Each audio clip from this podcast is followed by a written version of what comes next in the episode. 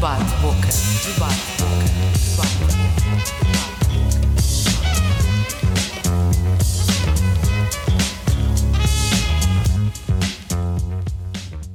Olá, sejam bem-vindos a mais um Debate Boca. O meu nome é Bernardo Vinha e estou aqui com Sérgio Tavares e Jorge Campos uh, para debater o tema vacinação, prós e contras, uh, tomando aqui mais, mais atenção ao tema Covid, visto que é o tema mais atual. Sérgio Tavares tem 42 anos, é DJ, professor e ex-jornalista da Rádio Renascença. É também ativista, tornando-se assim uma figura mediática da esfera social portuguesa na atualidade que se fez notar nos últimos anos criando o movimento Jornalistas pela Verdade. Tem exposto a sua visão anti-vacinação online no seu canal de YouTube e offline em diversas manifestações. Jorge Campos, por outro lado, é, tem 26 anos, é médico interno de formação geral e passou os dois primeiros meses de trabalho a lidar diariamente com doentes Covid. A primeira pergunta que vos faço a ambos, começando aqui pelo Jorge, é se está vacinado e o que é que o fez tomar essa decisão. Ora, muito bem, sim, estou vacinado. Estou vacinado desde, com a dupla dose desde o final do mês de janeiro e esta decisão foi, na verdade, uma benção para mim porque lidei desde o dia 4 de janeiro, o dia em que iniciei o meu, a minha atividade laboral, com doentes Covid. Doentes que tenham, tinha a certeza que tinham Covid, doentes que estavam em enfermaria, uns melhor, outros pior. E eu, nos primeiros dias, a lidar com esse tipo de doentes senti-me um bocadinho entre a espada e a parede, porque estar a lidar com doentes Covid, com todas as notícias que apareciam na internet, nos mídias, etc., eh, sobre o Covid e sobre os efeitos secundários, fiquei aliviado depois de ter de estar duplamente vacinado e depois de verificar que a minha imunidade estava atingida. Sérgio, faço-lhe a mesma pergunta: se é vacinado e o que é que o fez tomar essa decisão? Uh, não estou vacinado, sou a favor da vacinação porque é, quero que aqui esteja tudo para a frente e que a gente ultrapasse a pandemia de uma vez por todas, mas uh, considero que não deve ser de forma nenhuma obrigatória essa vacinação porque a vacina foi feita em pouquíssimos meses não deu tempo a testar convenientemente, daí haver tantos e dezenas e centenas de relatos de reações adversas, de países que cancelam a administração de, de vacinas, como aconteceu esta semana. Os países escandinavos cancelaram a administração da vacina da Moderna em jovens com menos de 30 anos por risco aumentado de, de miocardite, doenças do coração e quem disse isso diz outras coisas e não e não e por isso mesmo eu se eu fosse vulnerável poderia pensar em tomar ou não ainda assim acho que esperaria deixaria ver algum tempo para ver como é que as outras pessoas reagiriam, mas, eh, mas, mas acho que não teve tempo suficiente para ser devidamente testada. Acho que estamos a ser alvos aqui de uma, um bocadinho de uma experiência, uh, mas sou a favor que exista. E uh, se eventualmente se confirmar que as pessoas que, que reduz a doença grave, acho muito bem que, que os vulneráveis a tomem. Certo. Agora pergunto a que informação procurou para se informar acerca deste tema, começando pelo Jorge que provavelmente terá mais, uh, terá mais presente este tema, visto que lida todos os dias com, com pessoas infectadas. Pronto, uh, a minha formação deriva também do meu curso e da minha experiência diária, principalmente nesses dois meses, mas ao longo de todo, eu neste momento já não estou a passar por medicina interna, estou a passar noutra rotação e lá está, temos testes COVID, COVID normalmente não estão, nenhum está positivo, mas volta e meia lá aparece um ou outro positivo. Mas a informação que me chega e a informação acerca da vacina é uma informação que devia estar mais clara para todas as pessoas e, e é uma informação acerca da imunidade, ou seja, uma pessoa que tem Covid adquire imunidade através dos, dos anticorpos que o nosso corpo forma uh, ao interagir com, com o vírus em si. E a vacina não é nada, nada mais, nada menos que uma partícula uh, desses, uh, desses antigénios, ou seja, uma partícula que não nos vai fazer ter Covid, mas que nos vai fazer fabricar um conjunto de anticorpos, um conjunto de defesas para combater uma possível infecção.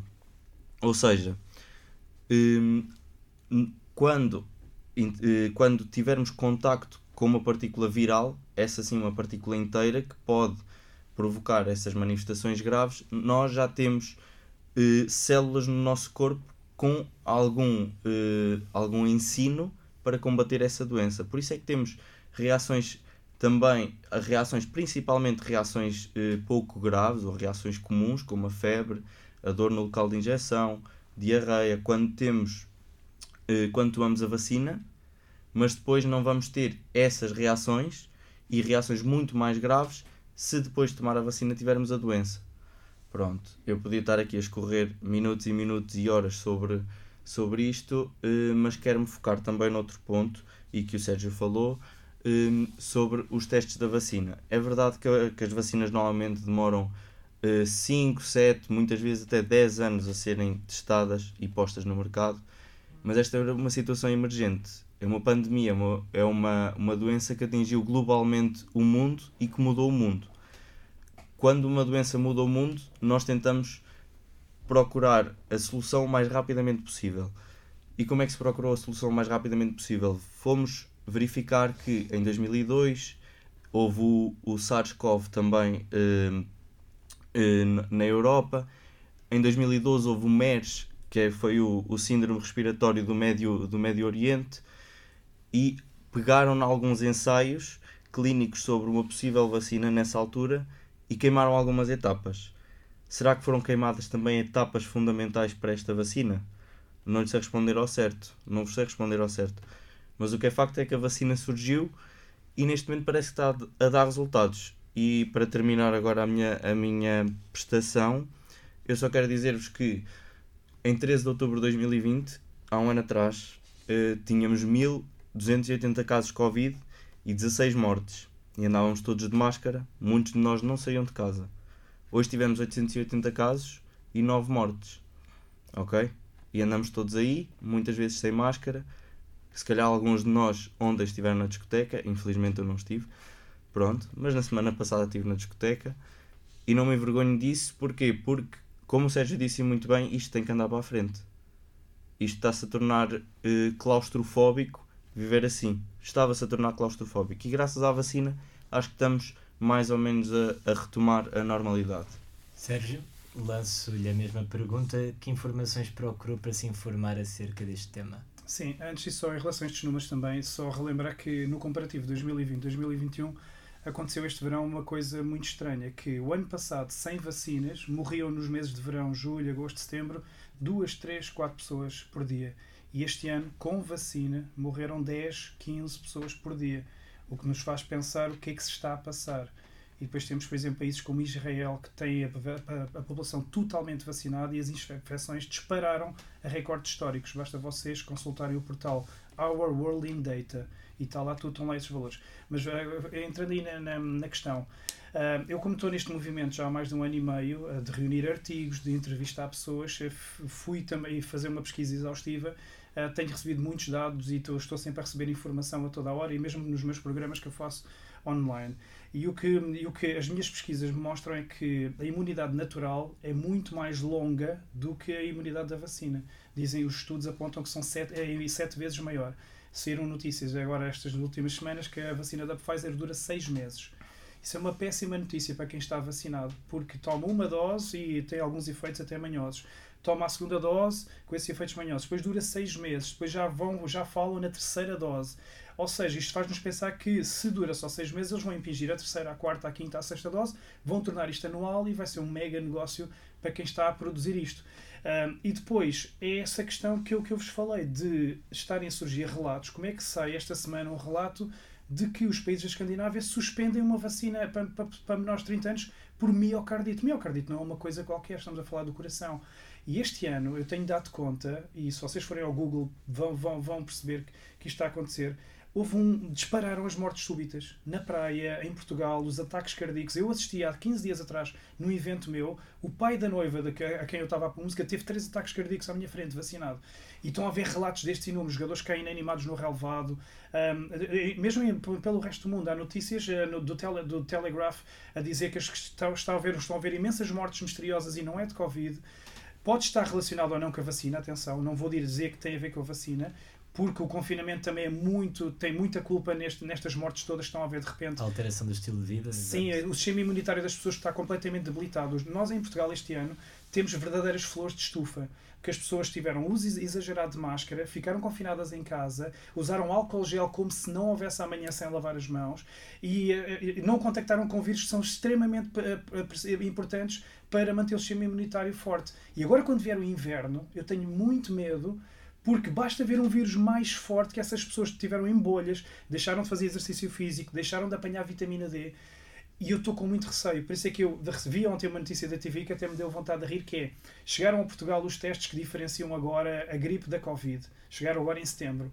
Então eu pergunto, só agora? Então quer dizer que há um monte de gente que morreu de Covid que pode ter morrido de gripe, uma vez que deu zero mortes de gripe em 2020, quando em 2019 havia 3 mil mortes de gripe por ano. O que nos faz pensar que, ok, então agora chegam os testes, então quem morrer agora no próximo inverno já pode ser de gripe outra vez, porque agora já conseguem diferenciar. Que conveniente. Há aqui muita coisa que não bate certo. E, é, e pronto, eu, eu estou, vou recebendo muitos artigos e vou, vou publicando e fazendo as pessoas também alertar para os dois lados. Uh, entrando agora no tópico da descoberta e da aprovação das vacinas e dando aqui apenas uma pequena introdução. Em 1760 surge a primeira vacina por Edward Jenner, a vacina contra a varíola, após descobrir que seres humanos que já tinham apanhado a varíola bovina, uma variante mais fraca desse mesmo vírus, eh, eram imunes à doença. Depois, em 1880, Louis Pasteur criou a vacina para o antraz e para a cólera. No século XX desenvolveram-se vacinas contra doenças como a difteria, sarampo, cachumba e rubiola e a varíola foi declarada como erradicada, ou seja, já não existe mais esta doença. A partir daí, a vacinação tornou-se uma prática médica comum e, porém, saliento o facto de ainda uh, haver muitas doenças para a qual a vacinação é indescritível, como é o caso do vírus HIV, uh, eh, herpes, malária, gonorreia, entre outras. A primeira pergunta que faço uh, é ao Jorge: qual é o papel da vacinação na saúde pública? Ora bem, o papel da vacinação na saúde pública, um, e como tu disseste, Bernardo, é, é um papel extremamente importante. E eu, para não trazer só dados da Covid, trouxe também alguns dados de uma doença que é tosse convulsa, que pode ser fatal, um, e que neste momento é, está novamente a subir um bocadinho, mas que teve uma, uma redução de 50 vezes, ou seja, de 50 vezes desde que a vacina foi implementada. A vacina eh, surgiu na década de 70, mais ou menos, e antes disso havia milhões e milhões de casos pelo mundo. Uh, em 1980, para vocês terem uma noção, uh, a vacina já estava implementada e havia 2 milhões de casos pelo mundo. 5 anos depois, reduziu para metade. E 5 anos depois, em 1990, havia 1 milhão de casos pelo mundo. E neste momento, não se chega às centenas de milhares. Ou seja, a vacinação permite que nós tenhamos uma vida mais uh, despreocupada, digamos assim.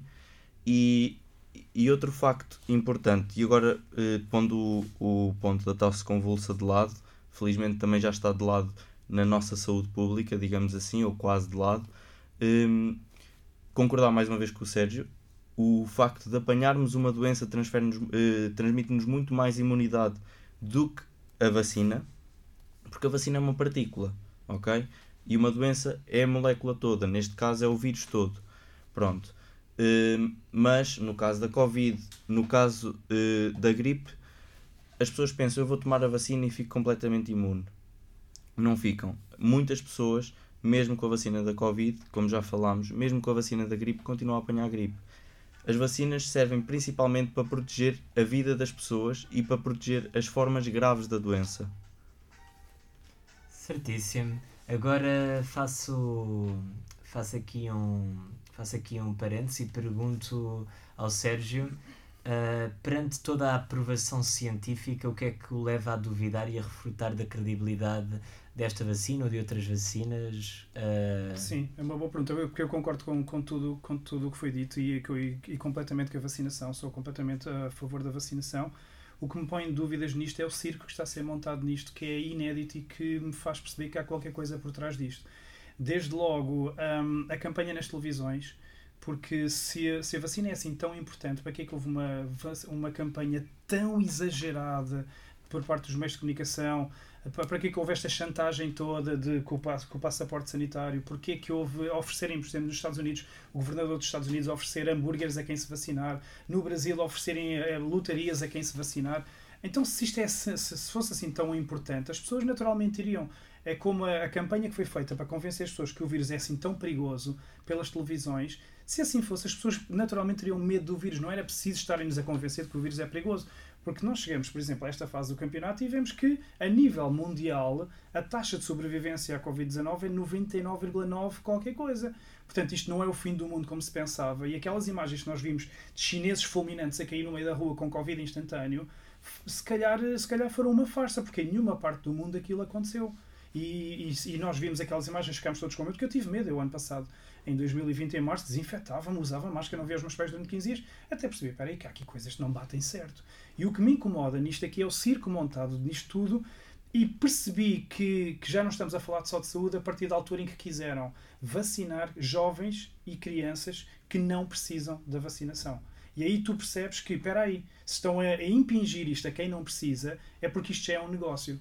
Os pediatras foram unânimes a dizer não recomendamos isto a crianças e a jovens, porque o risco de, de, da doença é muito, é muito inferior ao risco que pode advir de miocardite e de pericardites da vacina. Pediatras como Francisco Eucassis, pediatras que foram à RTP perguntaram porquê, porquê é que conta a vacinação. Porque nós, pediatras, somos que percebemos mais de vacinas e não, não uh, aceitamos que se dê vacinas a crianças.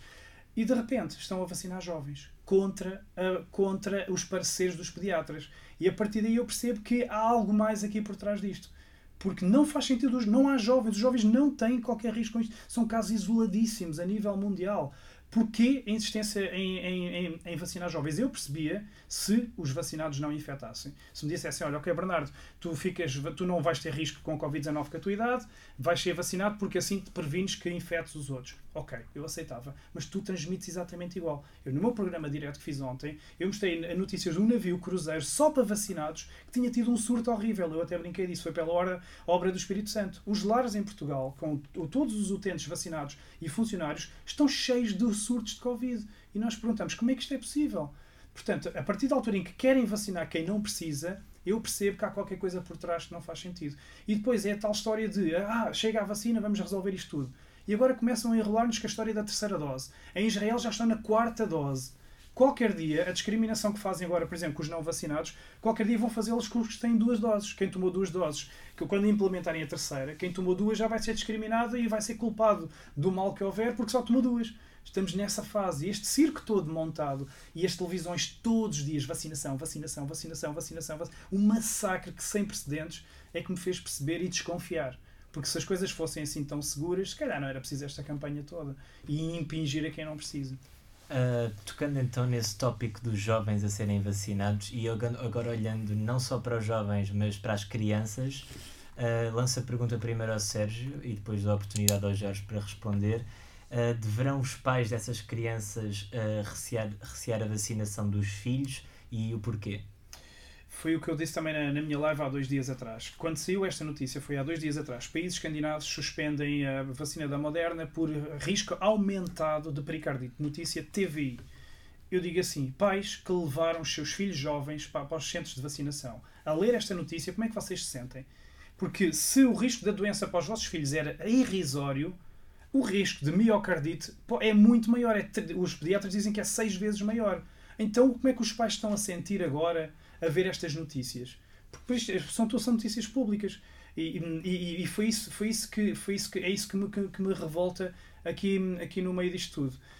Um, e desculpa, repete-me só a pergunta. Só para... uh, será que os pais deverão recear a vacinação das crianças e o porquê? De, Por... E porquê de recearem? Exatamente. As, as crianças é outro, é outro assunto. Porquê? Porque se os jovens é o que é, as crianças mais novas, como os meus filhos, têm 8 e 6 anos, em muito menos sentido faz.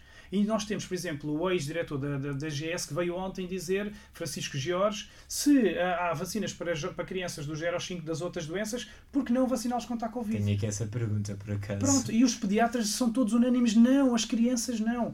E eu digo assim, já fizeram mal que chega às crianças ao fecharem-nas em casas com confinamentos que foram errados, porque ainda recentemente tivemos uma carta aberta de não sei quantos médicos, enfermeiros e bastonário da Ordem dos Farmacêuticos a dizer que os confinamentos trouxeram resultados muito piores do que os desejados. Uh, as consequências foram muito, muito piores. As crianças ficaram com a saúde mental debilitada, sistema imunitário em baixo. Notícia Renascença, milhares de, de, de, internamentos de crianças este verão, porque as doenças do inverno foram empurradas para o verão. As crianças estão com o sistema imunitário completamente em baixo, tiraram-lhes a escolaridade, tiraram-lhes o convívio, tiraram-lhes a infância e agora ainda querem impingir-lhes uma vacina que não lhes vai ter, uh, que não lhes vai fazer bem nenhum porque não tem risco da doença e pode inclusive trazer problemas futuros de miocardite. É essa a questão que eu deixo. Uh, Jorge, dou-lhe agora a oportunidade para responder e uh, mostrar o seu ponto, uh, respondendo também à questão, estando a maioria da população vacinada, se valeria a pena vacinar as crianças? Uhum. Eu vou começar por, esta, por, por responder a essa questão.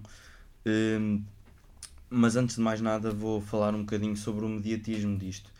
E o mediatismo de, desta, desta fase que estamos a viver, uh, felizmente já não é tão má como há um ano atrás, uh, eu acho importante, uh, não só na televisão, mas também na, na, nas redes sociais, etc., simplesmente porque as doenças muitas vezes não são acreditadas pelas pessoas como como uma verdade absoluta e como uma, uma ameaça à integridade física das pessoas.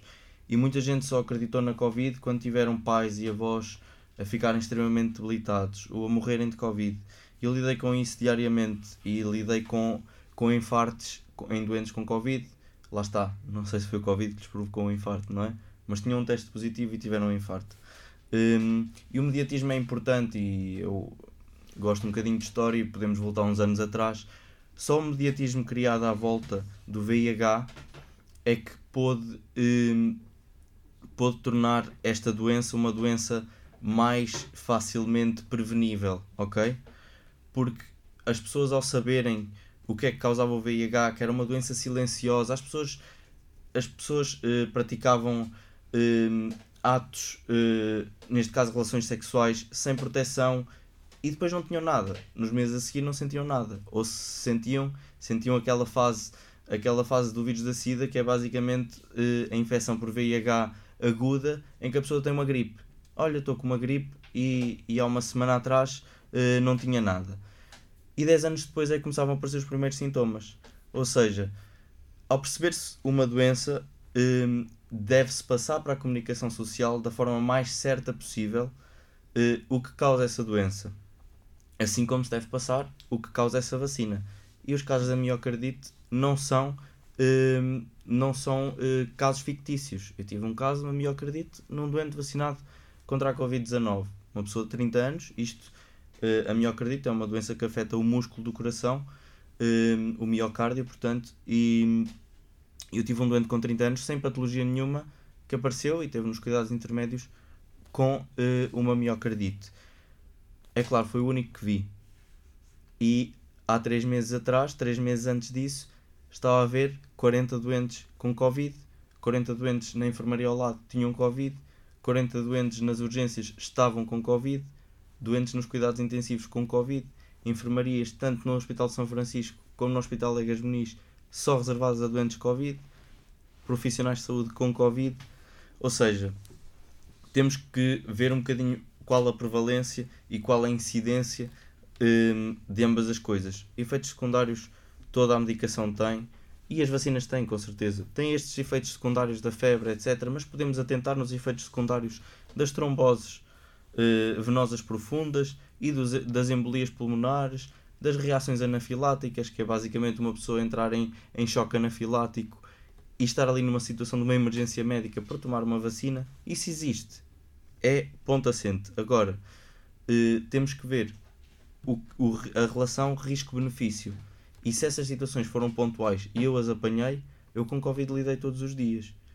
E, eu, e mais uma vez digo-vos, se há um ano atrás estávamos todos confinados, todos em casa, e neste momento já há alguma abertura, já há alguma interação social e, como o Sérgio disse, a infância dos seus filhos já está mais ou menos a ser reposta, a escolaridade também, pode-se dever também à vacina e ao facto das pessoas também terem ganho imunidade com Covid. Agora, se eu vos disser, eu quero que o meu avô ganhe imunidade com Covid, não é com não é não é apanhando Covid, é com a vacina também. Porque a vacina pode lhe dar uns dias de cama e tendo Covid, uma pessoa com 90 anos, com a patologia que ele tem, não lhe vai dar só uns dias de cama, vai dar cama para o resto da vida também. Agora, passando para a pergunta a sério, vacinar crianças.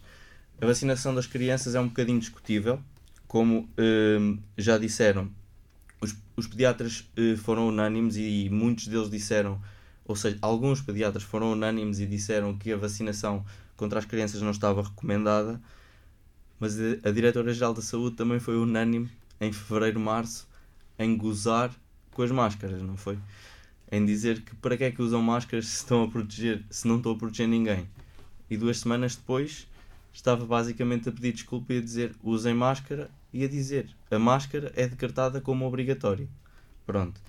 Hum, a vacinação das crianças é também um ponto para atingir uma vacinação em massa e neste momento estamos com 85,2% de vacinação, atingimos os 85% há 4 dias atrás e esta vacinação em massa é que vai proteger as poucas pessoas que não se vacinam e também as próprias pessoas. As crianças, claro, têm doenças muito mais ligeiras.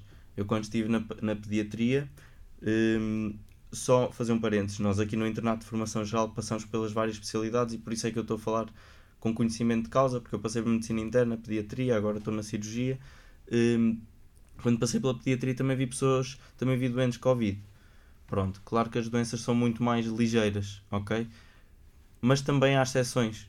Por isso eu sou a favor da vacinação das crianças, porque entre crianças a morrer por Covid, que há muito poucas, e miocardites, eu sei que a vacinação acresce o risco de, de miocardite em 6%, em 6 vezes, ok? Uh, mas 6 vezes numa miocardite é muito pouco, porque uma, a miocardite é uma doença muito, muito, muito pouco prevalente, ok?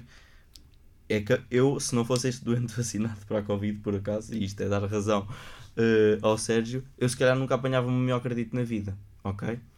Uh, porque a doença, uh, a incidência acho que é 1 para 2 mil, 1 para 3 mil, e passar de 1 para 2 mil para 6 para 2 mil é grave, mas não é tão grave como termos crianças a morrer por Covid, ok? E eu acho que a vacinação das crianças também deve ser feita, também para lhes devolver, e neste momento já está a ser devolvido, esta infância e esta escolaridade e o facto de poderem andar sem máscaras e daqui a uns, a uns meses não terem as alergias que tiveram agora nesta, nesta primavera, porque uma pessoa com máscara não está, como o Sérgio disse, não está um, em contacto com todas as porcarias. Uh, eu quando era miúdo eu brincava com a terra, eu comia terra e, e por causa disso se calhar ganhei imunidade que não ganharam colegas meus que eram as vagas florzinhas de estufa, ok? E eu acho que o facto de estarmos mais, mais abertos e mais desprotegidos neste momento não não tendo risco de vida, é melhor para nós nestas pequenas coisas. Okay? Encerrando agora o tema da vacinação das crianças, uma última pergunta sobre o tópico. Estando as crianças em constante contacto umas com as outras, poderão ser elas um dos maiores meios de transporte do vírus? Jorge? Hum, sim, as crianças, as crianças são, são o melhor da vida, como as pessoas dizem, mas as crianças têm comportamentos hum, que muitas vezes são socialmente incorretos, não são. Elas não têm culpa, elas estão a crescer, não é? Mas, e até é problemático se não tiverem. Eu, se não vir uma criança a lamber outra ou uma criança deitada no chão a rebolar-se no jardim de infância, eu fico preocupado. Mas o facto de haver isto também uh, vai permitir que, uh, quando uma pessoa tem um filho na escola e Fulano X está com uma gastroenterite, é certo e sabido. No fim de semana seguinte, lá estamos nós a dar Benuron ao miúdo, a, a mudar fraldas mais vezes do que devemos, etc. Ou seja, a propagação das doenças entre as crianças é muito mais rápida.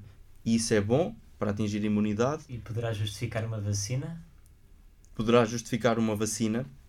Porquê? Porque a Covid é uma doença grave. Ok? Um miúdo que nunca tenha, nunca tenha lidado com Covid se apanhar Covid uma vez, é claro, é muito menos grave do que um idoso apanhar Covid. Mas nós não conhecemos, assim como não conhecemos a vacina, também não conhecemos esta doença que apareceu há dois anos eh, no nosso mundo. Ou seja, neste momento vê-se que as crianças, quando apanham Covid, têm os sintomas ligeiros, felizmente. Pronto. Hum, mas não se sabe o que é que isto vai dar a longo prazo. Por exemplo, ok? Eu neste momento tenho doentes que tiveram Covid, ok? Reações, hum, doença ligeira, mas neste momento têm dificul- eh, déficits de oxigenação.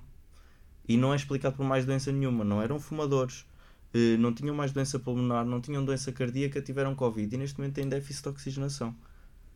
E, e só para terminar nesta fase, eh, e saltando um bocadinho o ponto das crianças, eh, eu lembro das últimas semanas em medicina interna e estava-se a discutir uma consulta pós-Covid, ou seja, eh, uma consulta do doente que sobreviveu, felizmente, e que teve doença para ser acompanhado e para nós percebermos o que é que se vai passar depois de apanhar Covid.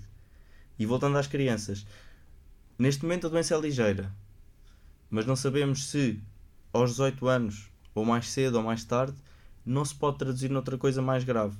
E este desconhecimento por uma doença é que nos faz estar eh, o mais alerta possível e querer prevenir a doença em todas as pessoas. Uh, Sérgio, uh, tem algo, mais algum comentário que gostasse de fazer sobre este tópico? Sim, só dizer que hum, aí também está um dos cernos da questão, a cena, a questão dos assintomáticos. É que, por exemplo, ainda há 15 dias a TVI 24 lança uma notícia que diz estudo aponta que afinal os assintomáticos podem não, podem não transmitir a doença. Ou seja, nós nem sequer sabemos sequer se os assintomáticos realmente transmitem a doença, que é algo que vos sou sincero, não acredito. Uma pessoa que esteja a chocar qualquer coisa possa transmitir a outra, ok. Agora, uma pessoa perfeitamente saudável, sem nenhum sintoma transmitir, não acredito. E logo aí as crianças eh, não, não, serão, não seriam assim, nessa perspectiva desse estudo da TV, que a TV falou, as crianças não seriam um veículo tão grande de transmissão. E se o fossem, cá está, eu sou adepto da imunidade natural. Porquê? Porque eu dei-me ao trabalho em dezembro de ir fazer filmagens para a Suécia. A Suécia foi um país que teve uma estratégia completamente diferente, inovadora dos outros, criticada. A BBC apontava o suicídio coletivo, apontava 380 mil mortes Covid. E, por ironia do destino, eu quando lá estive em dezembro, Portugal estava tudo fechado, crianças eh, em casa, shoppings fechados, etc. E lá não se viu uma máscara. Eu não usei, eu tirei máscara assim que saí do avião, nas escadas do avião tudo aberto, compras de Natal, não havia nada fechado, só as discotecas é que estavam fechadas. E fui, visitei hospitais, não havia, nem sequer os pacientes usavam máscara. E ironia do destino, a Suécia acabou agora, os dados de, de há três dias atrás, com 14.800 mortes Covid e Portugal vai com 18 mil mortes Covid, com uma grande diferença. A Suécia teve zero mortes não Covid em excesso em relação aos últimos 10 anos, zero, e Portugal teve no ano 2020 14 mil mortes em excesso não Covid. Porquê? Porque e a Suécia não confinou, não usou máscaras, não fechou escolas, nada. Nem máscaras. E Portugal fez isso tudo, isto tudo nós sabemos. Saldo final, Portugal 32 mil mortes, Suécia 14 mil mortes. Portugal fechou tudo, Suécia não fechou nada. E é isso que me faz pensar, espera aí, eles apostaram na imunidade de grupo e estão a colher os, os, os frutos agora. A Suécia neste momento não tem quase mortes nenhumas nem infecções. O que é inacreditável, se não usaram máscaras. Porque, segundo as teorias catastróficas, se quem não usasse máscara ia morrer e infectar a sua família, como é que os suecos sobreviveram? É a pergunta que eu faço. Tudo bem que é um povo diferente, mas quem diz os suecos diz outros povos tiveram abordagens diferentes. E eu vi com os meus olhos, e a partir da altura em que o Sérgio Tavares vai à Suécia mostrar um país com uma estratégia diferente, e não há uma RTP, uma SIC, uma TVI que se dê ao trabalho de ir ver e mostrar aos portugueses aquilo, eu percebo, espera aí, estão a esconder isto. Estão a esconder esta estratégia e o confinamento está a interessar a alguém. Porque se o confinamento é mais do que uma eh, questão médica, é uma questão social, mexe com a vida das pessoas, tira emprego, tira escola, tira consultas, porque houve pessoas, eh, dessas de 14 mil mortes em excesso que Portugal teve não Covid, foi porque as pessoas tiveram medo de ir ao hospital e consultas foram adiadas, exames, rastreios, e as pessoas morreram em casa. Foram 14 mil mortes. Porque os hospitais estavam cheios de gente no Covidário, mas o resto estava vazio, porque as pessoas tiveram medo de ir aos hospitais. Medo mesmo, as pessoas tinham medo de ir à varanda por culpa dos meios de comunicação que exageraram e exacerbaram, porque nó- há um vírus em que nós chegamos agora a este ponto e vemos média de idade das mortes Covid, 81 anos, como a gripe. Por acaso é como a gripe. Pronto. Taxa de sobrevivência a nível mundial, 99,9. Não é o fim do mundo. Não é a razão para este circo todo. Que hajam cuidados, sim senhora. Que se protejam os vulneráveis, sim senhora. Que se façam vacinas, sim senhora. Agora, tirar, fechar as pessoas em casa, privá-las de vitamina D, privá-las de fazer exercício físico, tirar-lhes o emprego, tirar-lhes o convívio, tirar. Não, nada disto fez sentido. Nada disto fez sentido. Que parássemos, ok, 15 dias ali no primeiro confinamento para ver, isto é uma novidade, vamos. Agora, repetir os mesmos erros, como repetimos agora em janeiro, e morreu na mesma 300 pessoas de Covid por dia. Não funcionou. E a Suécia a rir-se. Neste momento, o país sueco, sem máscaras, sem nunca ter fechado um dia o país, está sem, sem mortes Covid e ri-se do resto do mundo que fez este, que seguiu este caminho. E eles têm uma imunidade natural muito maior do que a nossa e nós agora andamos aqui um bocadinho perdidos. Sendo assim, encerramos agora o tópico da vacinação das crianças e abrimos o novo tópico do plano de vacinação. O plano de vacinação nacional é um programa universal, gratuito e acessível para todas as pessoas presentes em Portugal. Foi implementado em 1965 e desde o início que mantém os seus princípios básicos, que são a universalidade, eh, destinando-se a todas as pessoas que em Portugal tenham indicação para vacinação, a gratuidade para o utilizador, a acessibilidade, equidade, aproveitamento de todas as oportunidades de vacinação. São 23 vacinas até aos 10 anos, podendo levar mais 10 até ao resto da vida, caso necessário. Quando eu digo este necessário, é se fizermos parte de algum grupo de risco ou, se, ou, ou até mesmo outras doses, outras doses que sejam necessárias para vacinas como o tétano, em que se tem que tomar de 10 em 10 anos, se não estou em erro. Uh, a primeira pergunta que faço uh, primeiro ao Sérgio é se é a favor uh, ou contra este plano, se o considera defeituoso e se o considera defeituoso, o que é que mudava? Não, completamente a favor. Pô, nunca fui contra as vacinas, nem sequer esta vacina eu sou contra, sou contra só mesmo a obrigarem e que acho que devia ter sido testada mais, com, mais, com mais tempo, embora não houvesse tempo, como, como, como disseste bem mas sou completamente a favor, não tenho nada a dizer e graças a Deus que existem vacinas. Não, não, não me confundam com, a, com, com, os movimentos anti-vax, não, nem, nem pensar. Eu sou adepto muito pés na terra. Eu que me oponho desde sempre, do início desta pandemia, é mesmo só tirarem os direitos fundamentais, direito de, de, de respirar sem uma máscara, tirarem o direito de circulação, tirarem o emprego, tirarem os cuidados de saúde, tirarem a escola. Isso sim, agora vacinas não, vacinas completamente a favor. Certíssimo. Jorge, uh, a pergunta que lhe faço é se nos consegue dar alguma, alguns dados sobre uh, este plano e o porquê de funcionar ou se devia ser aprimorado ou não. Uh, e a pergunta que lhe faço para, uh, em adenda é: será que a vacina do Covid deverá ser incluída neste plano? Então é assim, eu já concordei com o Sérgio também acerca da vacina Covid, que deve estar como está neste momento, não sendo obrigatória um, sou um bocadinho mais um, contra o facto da, desta parte da chantagem, ok? Uh, mas percebo o Sérgio, percebo o Sérgio, porquê? Uh, e antes de irmos ao PNV, ao, ao Programa Nacional de Vacinação, uh, percebo o Sérgio porquê? Porque o que é que está a acontecer neste momento? estão-se a vender certificados de vacinação falsos no LX, estão-se a vender testes negativos falsos, e isto é um perigo isto é um perigo. Hum, ou seja, o que, o que é que eu acho? Acho que há de, tem que haver alguma forma de discernir se essa pessoa tem ou não tem Covid e se essa pessoa tem mais eh, possibilidade de transmitir ou não o Covid. Pronto. O certificado de vacinação deve ser exigido eh, em alguns estabelecimentos. Neste momento já não é exigido, por exemplo, nos restaurantes, é exigido nas discotecas. Hum, pronto, acho que havemos de passar essa fase, mas até agora eu julgo que já desconfinámos o suficiente e, como o Sérgio disse, houve pontos em que eu também não era completamente a favor do confinamento que estávamos a fazer.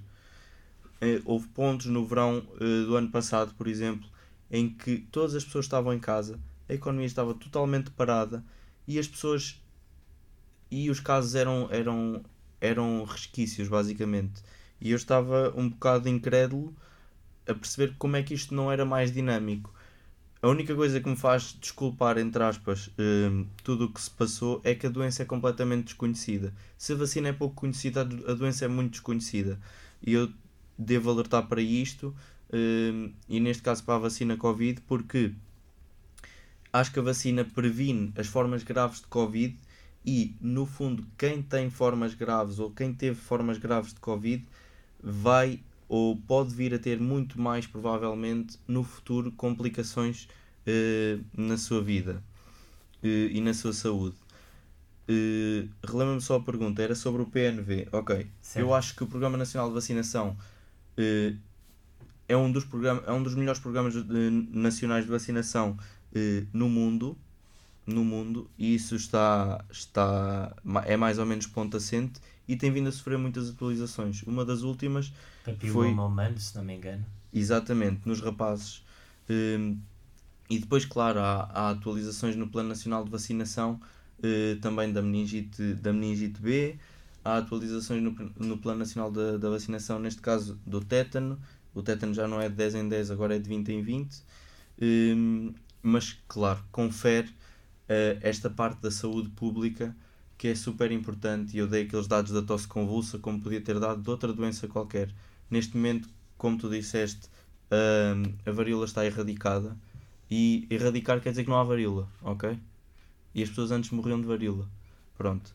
E é para isto que serve um Plano Nacional de Vacinação. Isto é uma utopia. A varíola conseguimos atingir o auge e vamos tentando aos poucos controlar as doenças e tentar, se calhar, uma nova utopia daqui a uns anos, ok? Hum, Quanto à vacina Covid fazer parte ou não do plano? a vacina Covid é, é outra.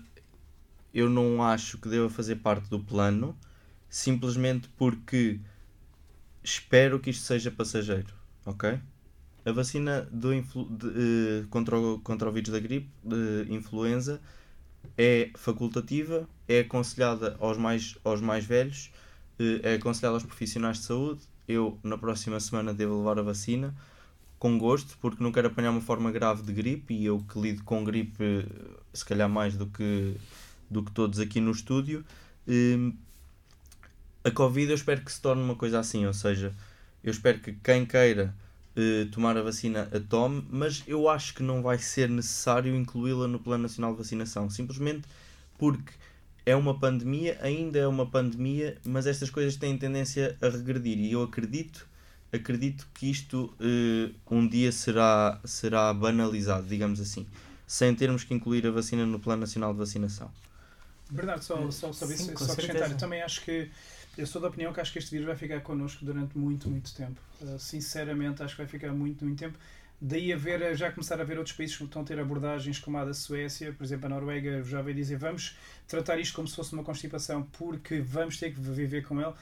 Portanto, eu acho mesmo que. hum, Por isso é que os caminhos dos confinamentos, etc., nesta altura já não se justifica mais, porque nós, pá, independentemente de haver pessoas que vão ser sacrificadas, que há pessoas que vão morrer, de- sempre, sempre se morreu. A primeira coisa que me fez desconfiar, Bernardo, só para terminar, de, de, de toda esta pandemia foi: peraí, em 2019 morreram 3 mil pessoas de gripe no inverno.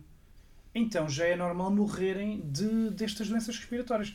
Pesquisei mais um bocadinho e descobri, ok, do conjunto dos, da- das doenças respiratórias são 13 mil portugueses todos os anos. Portanto, há 13 mil pessoas que têm que morrer do por onde doer, se não for de gripe ou de pneumonia, de Covid, se não for... Portanto, ah, isto já era normal.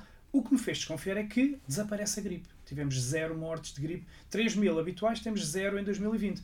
As desculpas que nos dão é que foram as máscaras. As máscaras foram eficazes para erradicar o COVID, a, a gripe, mas não são para o Covid. Epá, eu não engulo isso, muito sinceramente não engulo isso. Faz mais sentido a história que eu vos falei da notícia TV da, da de 26 de, de setembro, de que só agora é que vão começar a fazer os testes que diferenciam gripe e Covid.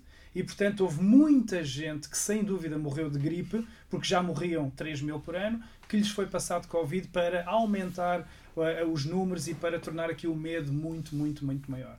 Portanto, vamos ter que lidar com isto. E eu sou adepto da imunidade natural, por isso é que eu nunca usei máscara, nunca usei álcool gel, nunca confinei, corri a Europa toda. Quando Portugal, sempre Portugal teve confinado, eu estava em países do mundo onde não havia confinamentos. E, e ironia do destino, a minha família apanhou toda a Covid, de, de- mesmo os meus pais, as minhas irmãs, etc. E eu sou o único que não apanho.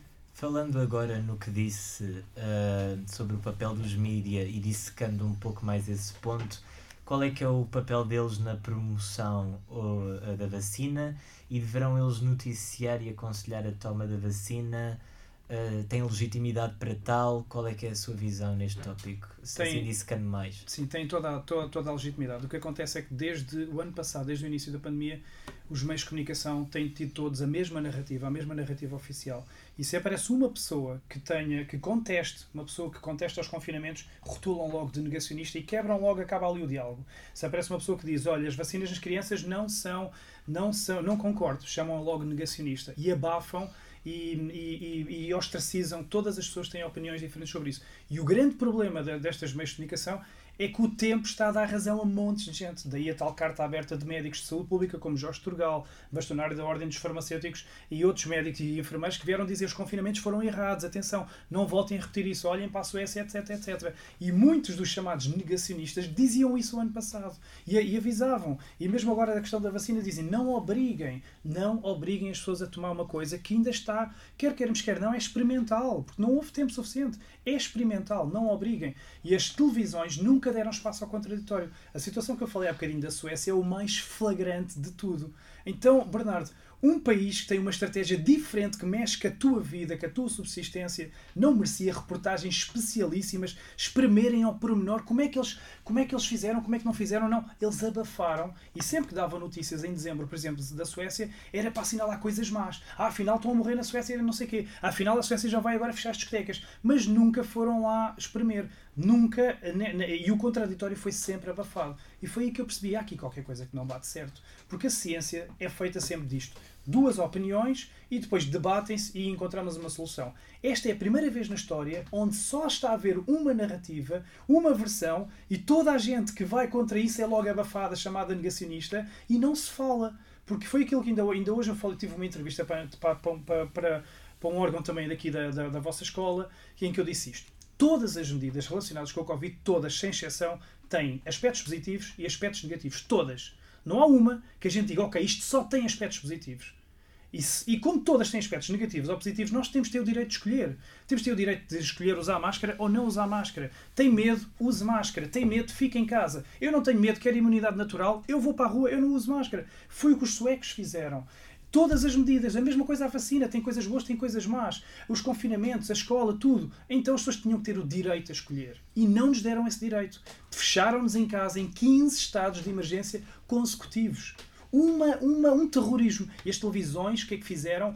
Ah, Empurraram para isso. As, as televisões apoiaram isso. As televisões tiveram audiências como nunca. Foi um balão de oxigênio como nunca tiveram. Os pivôs de televisão tornaram-se estrelas, super estrelas. E, e, e- e eles, por isso é que eles eles, eles in- in- inflamaram. Eu, for- eu, eu chamo a SIC, por exemplo, e a TVI, as Covid TVs. Porque se você, agora já estão um bocadinho mais calmos, já houve eleições, etc. Mas até há pouco tempo atrás era Covid 24 para 24. Números de pessoas acamadas, números de mortes, números de doenças, as sequelas, eu não sei o quê, um terrorismo psicológico. As pessoas já viviam fechadas, já viviam privadas de imensos direitos e ainda levavam com a energia negativa das televisões 24 por 24. E isso não aconteceu noutros países. Por exemplo, nós temos Estados, os Estados Unidos, há vários Estados que não têm restrições, há outros que têm. E estão todos iguais. Como é que nós explicamos que Estados que não fecharam e que estão abertos e que não usam o certificado de vacinação, etc., estão iguais aos que estão a fechar? É a prova de que, ok, nada disto é exato. Nem um lado está totalmente certo, nem o outro está totalmente certo. E é isso que nós pedimos, é equilíbrio. Uh, vou agora fazer uma última pergunta sobre, sobre este tópico e também pegando um pouco no do que o Sérgio disse. Uh, assim, uma resposta o mais breve possível. Mais breve possível. Creio que a rapidez da vacina uh, que foi desenvolvida então, muito rápido e já falámos um pouco sobre isso, trouxe com certeza alguma desconfiança. E considera então este fator fraturante para, para a sua contestação? Uh, fraturante como assim? Uh, Ou seja, a rapidez da vacina é o principal motivo pelo qual não a toma. Sim, a desconfiança, sim, sem dúvida, sem dúvida. E não sou o único. Por exemplo, resumidamente, em Portugal os jogadores da Primeira Liga de Futebol tomaram a 100%, na Liga Inglesa só tomaram 35%. Há 65% dos jogadores que não confiam. Porque temem pericardites, temem que as coisas deixem de funcionar a 100%.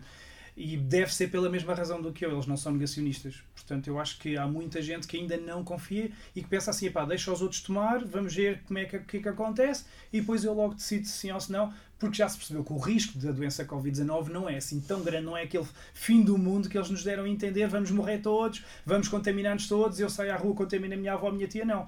Eu eu estou desde maio a ter festas sem distanciamento e sem máscaras, sextas, sábados e domingos com centenas de pessoas. Epá, é que eu saiba, estão todos vivos. E pior ainda, só para terminar, as pessoas todas em quem eu, os milhares de pessoas em quem eu tenho estado em manifestações sem máscaras, sem distanciamento, sem gel desde o ano passado, pá, estão cá todos, meu. Ironia do destino. Uh, antes de então encerrarmos agora com o último tópico, que será a terceira dose, vou dar a oportunidade ao Jorge para responder. Ok. Hum, então vamos. Vou começar por responder acerca da Suécia.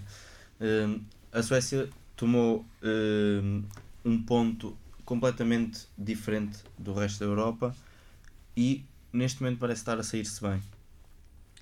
O que acontece é que na Suécia houve uma altura em que aquilo estava, estava catastrófico, não é? Subiram Sim, a exatamente. pique e agora é que estabilizaram. Nós foi Exatamente. ao contrário. E, e é assim, lá está, a doença não era conhecida. hum, e o que é que nós tentamos fazer na medicina? O que é que nós tentamos fazer com as vacinas, principalmente?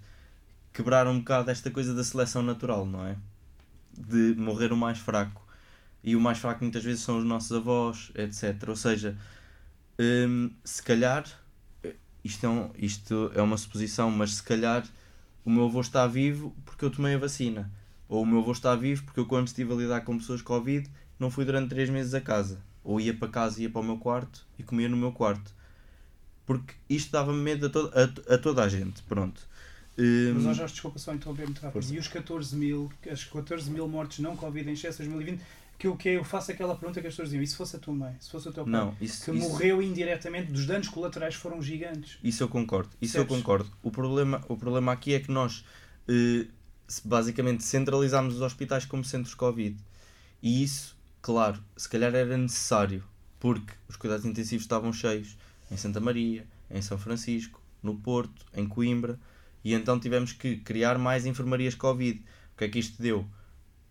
Havia pessoas que não estavam internadas, houve muitas pessoas que não estavam a ser operadas, e claro que deu mais mortes hum, por doenças não Covid.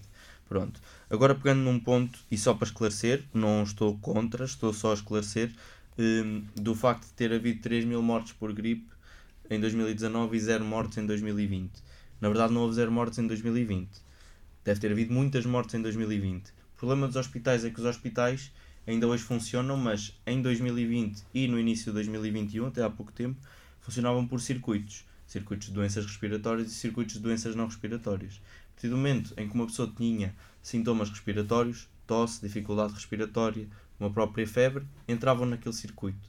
E naquele circuito, até lhe enfiarem a zaragatua no nariz e aparecer positivo ou não, estavam em contacto com outra pessoa que podia ter Covid ou não.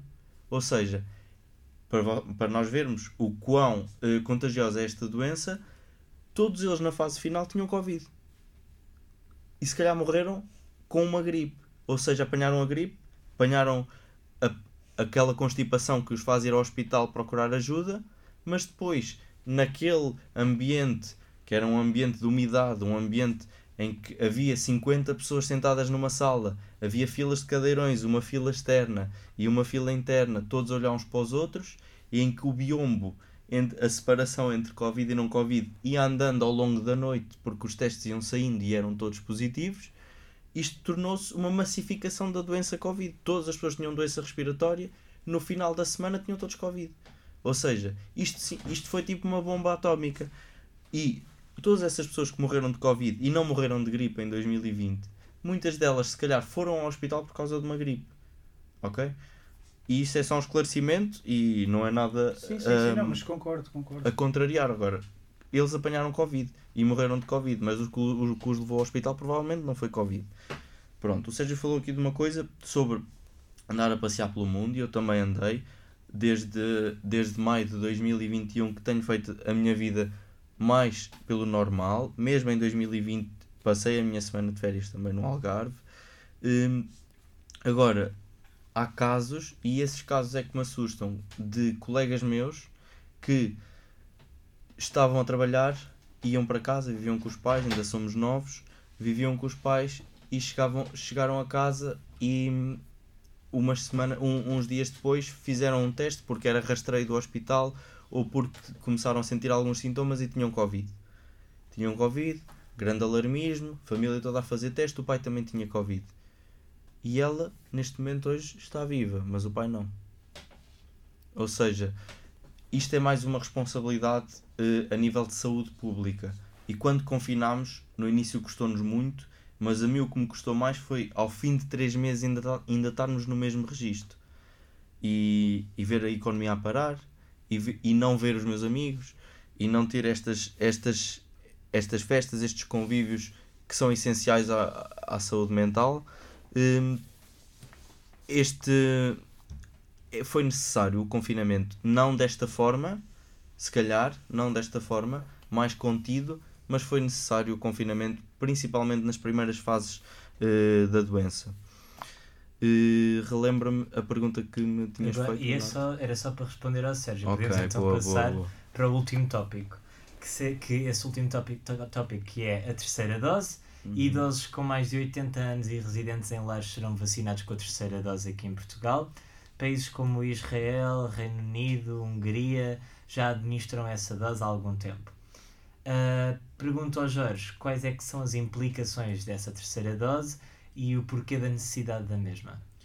Então é assim, já falámos bastante disto, mas a vacina Exato. funciona com eh, umas partículas, neste caso da mRNA, exatamente, são bocadinhos de antigénios, nem são bocadinhos virais, são bocadinhos dos antigénios, eh, bocadinhos que codificam depois a partícula viral e que são injetadas em nós e que nos provocam aquela reação adversa ou não e que depois que nos conferem alguma imunidade. Essa imunidade é tipo um pico ascendente e esse pico nota-se ao final da segunda dose, mas depois vai decrescendo aos poucos. E se não lidarmos com Covid, se não apanharmos Covid com a vacina, ainda mais vai decrescendo. E o que estamos agora a ver, novos surtos em lares, mais mortes, hum, é exatamente a reflexão desse, desse decréscimo eh, na imunidade. E então, e o Sérgio vai ter que estar de acordo comigo neste ponto, para estes, para estes casos de, de pessoas com imunodeficiência, pessoas idosas, é necessário um reforço, ok? É necessário reforçar para voltarmos ali a ter alguma imunidade e ter alguma segurança, portanto, nos lares, etc. É, a minha resposta é simples. É necessária a terceira dose, principalmente nessas pessoas. Sérgio, faço-lhe a mesma Mesma pergunta. Eu vejo, epá, vejo um bocadinho diferente. Eu vejo a terceira dose como um fracasso das duas doses anteriores, sinceramente, porque hum, se, se saem notícias agora a dizer que a Pfizer dura seis meses, eu vejo isso como um imenso fracasso e uma, e uma, uma frustração para as pessoas que tomaram duas doses. Mas também vejo outros aspectos que às vezes as pessoas não têm em conta. Por exemplo, Portugal tem neste momento 15 milhões de doses que estão guardadas e preparadas e que vão perder a validade. Vão perder a validade. É dinheiro deitado para o lixo. E como é que nós vamos dar vazão a então isso e justificar esse investimento? De duas maneiras. Ou impingimos a terceira dose às pessoas que tomaram duas acima dos 65 anos, ou impingimos nas crianças, que é as faixas etárias que faltam, e escoamos as 15 mil doses. O Almirante, que, que, da Task Force, e li, uma- li essa notícia há bocadinho, disse que as farmacêuticas estão mesmo a tentar impingir essa dose nas crianças e que ele não concorda. Portanto, se a própria pessoa que está à frente da Task Force diz isto, nós percebemos que há por trás lobbies e interesses financeiros. E hum, as farmacêuticas estão a fazer o negócio da sua vida. Só, por exemplo, a Pfizer vai fazer neste ano 2021 33 bilhões de lucros, 33 bilhões de dólares de lucros. E quem está a ganhar isto não quer que isto acabe. E a terceira dose funciona com mais lucros, quarta dose, mais lucros, vacina anual, lucros eternos. E, portanto, o próprio Marcos Mendes, que era um defensor, acérrimo da vacinação, disse esta semana na SIC as farmacêuticas estão a fazer pressão para a terceira dose por puro lobby para aumentarem os seus lucros. Isto são palavras de Marcos Mendes, está no canal Sérgio Tavares, no meu canal de YouTube, de, de Facebook, eh, que eu nem quis acreditar, porque ele é um defensor acérrimo da terceira dose. Portanto, eu acho que, ok, se a vacina não, não for eficaz, as primeiras duas doses não forem eficazes, ok, deem. Mas o que eu acho sinceramente é que funciona que significa que a vacina, que as duas doses são um fracasso e eles querem a todo custo escoar o que ainda falta e não perder, não deitar para o lixo lucros que vão perder a validade. Certo? Vou só aqui contrapor com um facto. A vacina não é um fracasso. A vacina transmite aquela imunidade que vai crescendo. Pronto, ao final dos seis meses, e só ao final dos seis meses, é que há indicação para diversos grupos Mas não foi tomarem. que nos venderam, pois não? Não, eu- e esse é que é o problema, é que depois, claro, toda, toda a saúde, infelizmente, tem esta parte financeira, ok? E do ponto de vista ético é muito difícil fazer a destrinça e quando se ouve falar nestes bilhões, estes bilhões também são reais, não é só as mortes de Covid que são reais. Isso é que é hum, o mais problemático. Agora, hum, temos que proteger efetivamente e se os surtos estão a aumentar com a vacina é porque a imunidade está a reduzir. Se neste momento as pessoas já podem estar nos lares, já podem ir para os centros de dia, hum, assim como podiam há 4 meses atrás, mas os surtos estão a aumentar, ou seja, nada mudou em relação ao Covid, em relação a essas pessoas que frequentam os centros de dia e os lares. Mudou apenas o que? A imunidade foi reduzindo. É um fracasso, digamos, a longo termo, ou seja, a imunidade está a reduzir. Vamos só aumentá-la. Agora, até que ponto é que isto é um lobby ou não? Espero que não seja e eu faço testes aos meus anticorpos. Eu estou num, num, num estudo de imunidade uh, da Fundação Carlos Gulbenkian e, e os meus anticorpos estão a diminuir. Pronto, de, de colheita para colheita, começou por 2000, depois 800, agora 200. Não sei quando é que é de começar a ter medo, mas os anticorpos estão a diminuir na, no meu corpo. Certíssimo. Já, só, Bernardo, já agora só sobre isso, olha, já eu, eu vivo descansado porque é assim, eu sinto que a minha, o meu sistema imunitário está completamente robusto porque como nunca me desinfetei ao longo deste ano e meio, nunca confinei, saía, furava os confinamentos, corria, apanhava vitamina D, contactei com pessoas Epá, eu, e, e, tentei mesmo apanhar o vírus de maneira natural, sou sincero. Eu cheguei a almoçar, a abraçar pessoas infectadas, cheguei a estar numa mesa com três pessoas infectadas, testei e não apanhei, não, não, não havia maneira de apanhar, porque eu sou adepto da imunidade natural. No modelo sueco, os suecos parecia um suicídio, falava-se em 380 mil mortes e eles agora estão a colher os frutos. E eu penso, e se tivéssemos feito como a Suécia? Não tínhamos desgraçado tanta gente e se calhar não tínhamos essas 14 mil mortes a mais e agora estávamos aqui todos muito mais felizes e estávamos sem máscaras, etc. Portanto, eu sou adepto da imunidade natural e, e bem, vou manter a minha até a última e o problema é que as evidências parece que estão a dar razão. Mas pronto, mas o bom disto tudo, e eu, eu, eu saúde agora terminando, saúde este debate, porque isto que aconteceu aqui é o que devia ter acontecido desde o ano passado, em prime time. O programa Prós e Contras da RTP devia ter voltado com toda a gente. Se calhar medidas más que foram tomadas não tinham sido tomadas porque outras pessoas que alertavam para estes pormenores faziam-nas pensar e encaminhámos os portugueses para um pensamento único. E neste momento, Portugal é o país mais medroso da Europa. Estive em Itália há 15 dias atrás, Roma, não vi um polícia de máscara, não vi uma pessoa de máscara. E é o país dos famosos caixões. Nós, Portugal, as pessoas tiraram as máscaras nos cafés e eu ouço todos a dizer: ah, eu vou manter, ah, eu vou manter, eu vou manter. E quando vierem vírus a sérios, essas pessoas depois podem tombar porque continuam a não contactar com vírus essenciais. Uh, quero agradecer a ambos a presença neste debate. Vamos dá-lo então como encerrado. E antes de terminar, quero só aqui perguntar se têm mais algum testemunho a fazer, alguma coisa que queiram acrescentar. Eu tenho. Uh, okay. Agradecer ao Sérgio porque trouxe uma visão diferente e uma visão diferente da, da que faz passar os mídia uh, e uma visão de certa forma interessante e lançar-lhe um desafio que é fazer o teste dos anticorpos porque espero que o Sérgio tenha apanhado Covid, e isto não é para desejar sim, mal, sim, espero tá, que o Sérgio tenha apanhado Covid de forma assintomática, porque neste momento se calhar tem mais imunidade que eu, que não o apanhei porque faço testes quinzenalmente e não, nenhum deles deu positivo, e que só apanhei a vacina. Ou seja, se calhar foi um dos casos uh, como os suecos, e felizmente está aqui. Sim, mas é uma boa, uma boa dica. Sim, sim, sim. Eu já fiz imensos testes eh, nos meus eventos, imensos testes, dá sempre negativo. Sérgio, algum último comentário que gostasse de deixar? Pá, só fazer mesmo aqui um apelo aos portugueses que hum, percebam que tem que haver equilíbrio, que hajam cuidados, sim, que, as, que protejam os vulneráveis, mas temos também que voltar a contactar com os vírus normais, sazonais, voltar a conviver uns com os outros, voltar a ter a saúde mental, a reposta, e não podemos cair nos erros do ano passado. Ok, era uma novidade, agora já há dados suficientes para perceber que isto não é o bicho-papão que se pensava e temos que, temos que ir em frente, temos que ir em frente. Não é ir à maluca, porque eu não sou dos 5Gs, eu sou, eu sou pés na terra, Epá, mas a vida tem que seguir. A vida tem mesmo que seguir. Certíssimo. Acaba então mais um episódio de Bate-Boca. Uma última vez agradecer a vossa presença. Uh, estaremos de volta uh, muito em breve e muito obrigado.